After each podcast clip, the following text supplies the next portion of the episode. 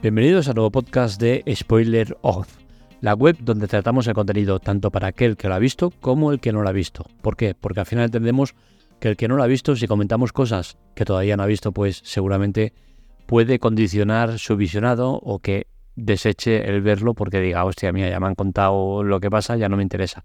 Y por lo contrario, aquel que lo ha visto, si le contamos cosas que las tiene presentes, pues al final seguramente se va a aburrir.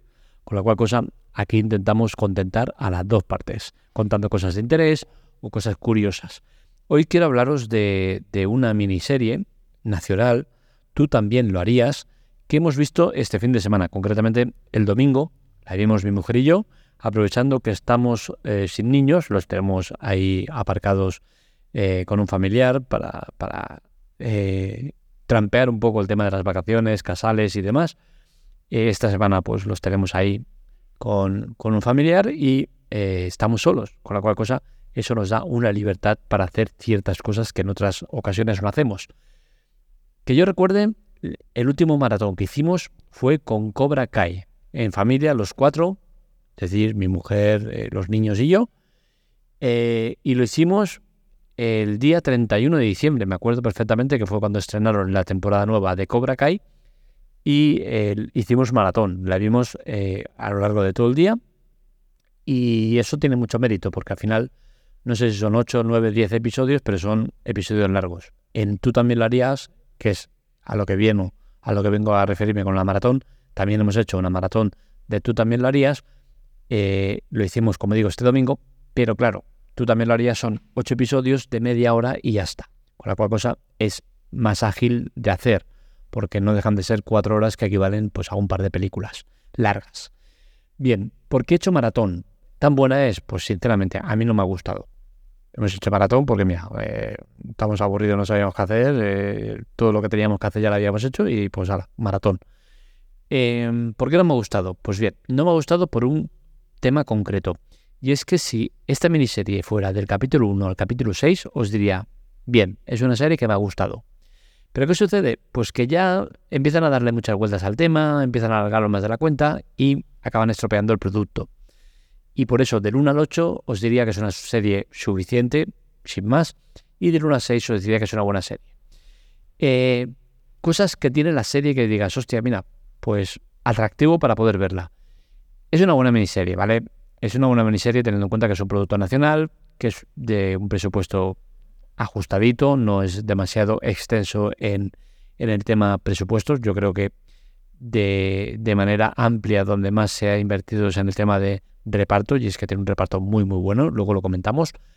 Pero a nivel presupuesto digo que es corto en presupuesto porque pese a que hay exteriores, es una serie que está basada en un bus, entonces hay muy poco, muy, poca necesidad de recursos eh, extremos, ¿no?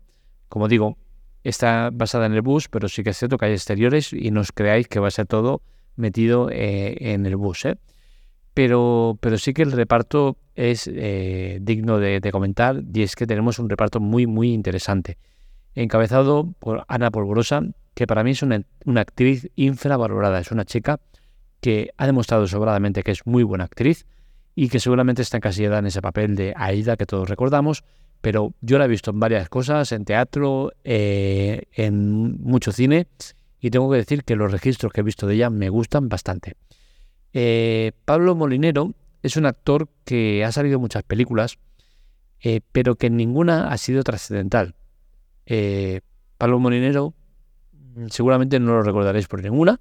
Yo mm, he tenido que tirar de, filmoteca para, para, para ver realmente lo que ha hecho y sí, ha hecho cosillas, pero tampoco nada del otro mundo.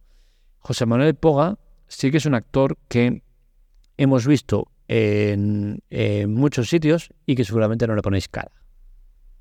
Tengo que decir que a mí Poga me gusta bastante en todo lo que he visto de él. Y, sí que es cierto que cuesta eh, reconocerlo. ¿Por qué? Porque seguramente todos lo recordaréis de La Casa de Papel, donde hacía el papel eh, del, del del policía eh, de antidisturbios eh, colgado perdido que va con la cabeza rapada y tal, con la cosa aquí que va con mucho pelo, eh, mucha barba y tal, cuesta de reconocer y, ha salido en, muchas otras series que, son importantes, ¿no? Entonces, Eh, al final, a mí, cómo actúa este chaval me gusta bastante.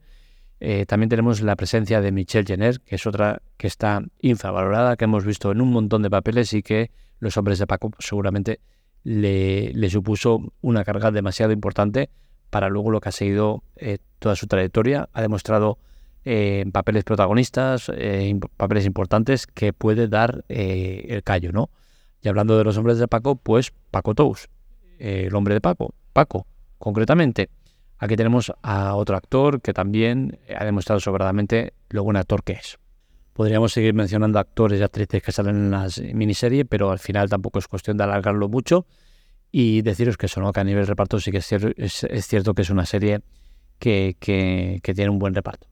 Es una película muy oscura y con esto que quiero decir, pues que seguramente muchos de vosotros vais a sufrir como he sufrido yo. Todos tenemos teles super molonas, 4K, super grandes, todo lo que quieras, pero la mayoría de ellas sufren con los eh, tonos oscuros, la oscuridad y demás. Esta es una serie muy oscura, pero pese a ello se lleva bien. ¿Por qué? Porque también hay partes de claridad y la parte oscura pues no es oscura del todo.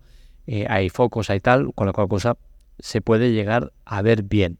Sobre los tiempos, tengo que decir que eh, nosotros la hemos visto del tirón, como digo, en plan maratón, y, pero esta serie es de Disney, con la cual cosa entiendo que cuando salió le hicieron de manera semanal, con la cual cosa, si es mediante este formato, seguramente aquellos que la han visto se la ha hecho muy pesada, porque capítulos de, de una semana a otra, de media hora, eh, se hace complicado. Ya os digo, no sé si esta serie, eh, miniserie, ha tenido un, un modus operandi diferente al habitual y se se ha puesto el tirón, pero si ha sido semanal, seguro que ha sido un tostón impresionante, porque es que media hora de capítulo y esperar siete días para media hora más, uff, increíble. Por suerte, ya la tenéis entera en Disney Plus, con la cual cosa podéis verla del tirón, eh, dos episodios, tres, eh, maratón, lo que queráis, ¿no? Eh, conclusión, es una serie que está bien, sin más. Es una serie nacional, buenas actuaciones, pero al final yo creo que la serie en su conjunto es demasiado flipada y no es necesario volverse tan loco. Entonces, esa es mi valoración de la serie. Creo que, como dije, del 1 al 6 era más que suficiente. Dejarla con un final de decir, oye, mira, interpretan las cosas y cada uno que saque sus conclusiones. Em, pero no, quieren ir mucho más allá y yo creo que ahí lo estropean un poco. En fin, hasta aquí el podcast de hoy. Espero que os haya gustado. Este y otros artículos los encontráis en spoileroff.com. Para contactar con nosotros, redes sociales, spoileroff y para contactar conmigo en arroba marmelia. Un saludo, nos leemos, nos escuchamos.